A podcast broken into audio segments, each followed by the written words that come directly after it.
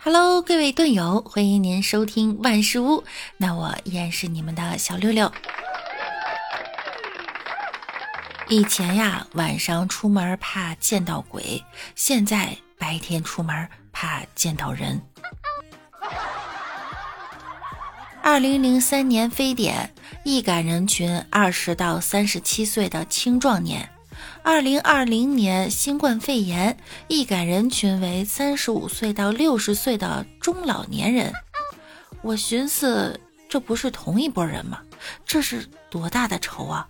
非得追杀十七年呀！早上发生了一起交通事故，双方司机下车后互相加了微信，然后各自回到车里语音对骂了几个小时。都不敢当面吵架了，怕唾沫星子溅到。疫情封控在家，请打开微信运动，确定排名前十的人，然后远离他们。我在家已经躺了十几天了，只通知了勤洗手，啥时候洗脚也没通知。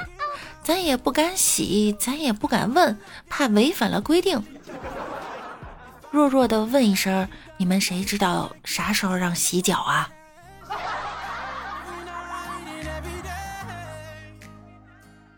本人在家里自我隔离，并且呢，时时尝试内服五十毫升、五十三度的酒精，对自己进行消毒。坚持半小时一根香烟，对自己做雾化治疗。现在身体健康程度良好，就是医疗物资供应不上，盼各位爱心人士捐赠中华香烟、飞天茅台一批，用于后续的隔离工作。哎，天灾无情，人间有爱，谢谢大家支持。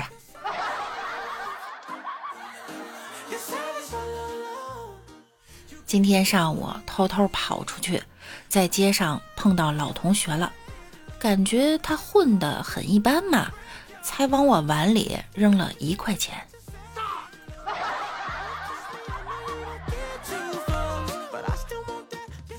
在家里不让出门，实在是憋疯了，每次倒垃圾呀都抢着出去，珍惜每一次放风。然后呢，我就经常吐个痰，也算浪费一个垃圾袋吧，就去下楼扔垃圾桶。结果呢，被门卫告知不许我下楼，因为我每天吐痰吐了三十多个垃圾袋，肯定有什么隐疾，要把我隔离。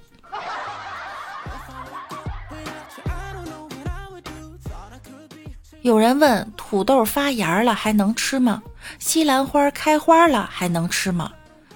那它一定在上海，在上海都能吃。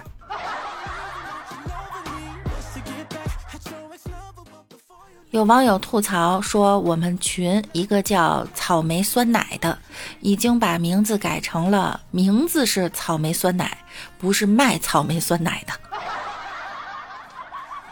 我们还有一个群，有一个人叫水晶苹果的，他已经被问了 n 次苹果怎么卖。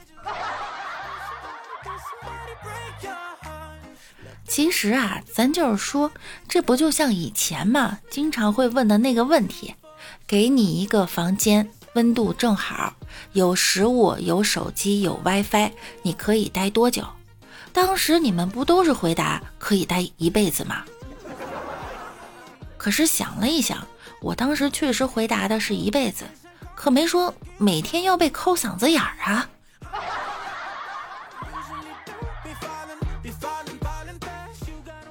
有一个好消息和一个坏消息，坏消息呢是西双版纳泼水节今年呀改为线上举办了，好消息呢是大家都可以参加。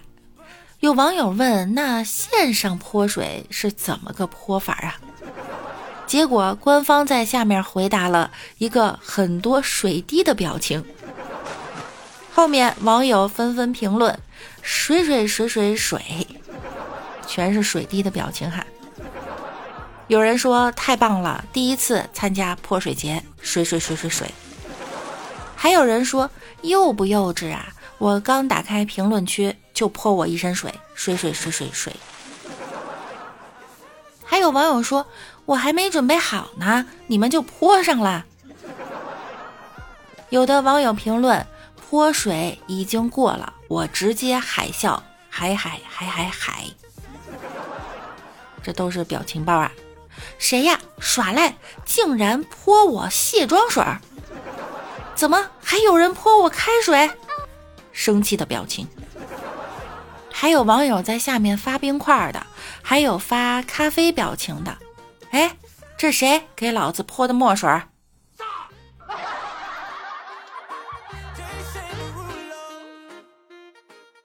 老公问我下辈子你要做什么？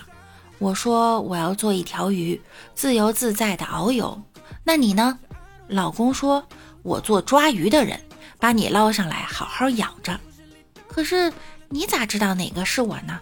哼，抓最胖的那个就对了。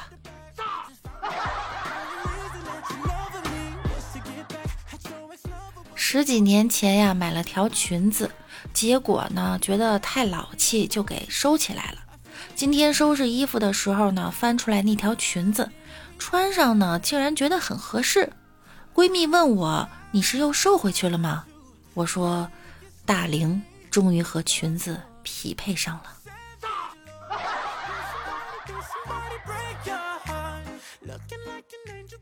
李大脚前几天去游泳，游到一半发现一个美女正在呛水。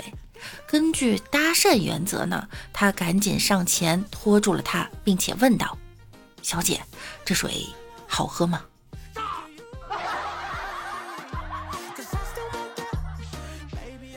朋友是快递小哥，昨天被客户投诉了。昨天在送快递，给客户打电话呢，说是不在家，让给他儿子打电话。打过去以后呢，他儿子问谁的快递呀？我这朋友就说了一句：“你妈的！”然后就没有然后了。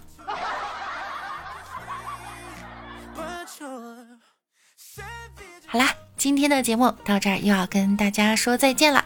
记得订阅我们的节目以及关注我，我是六六。那我们明天见喽，拜拜啦！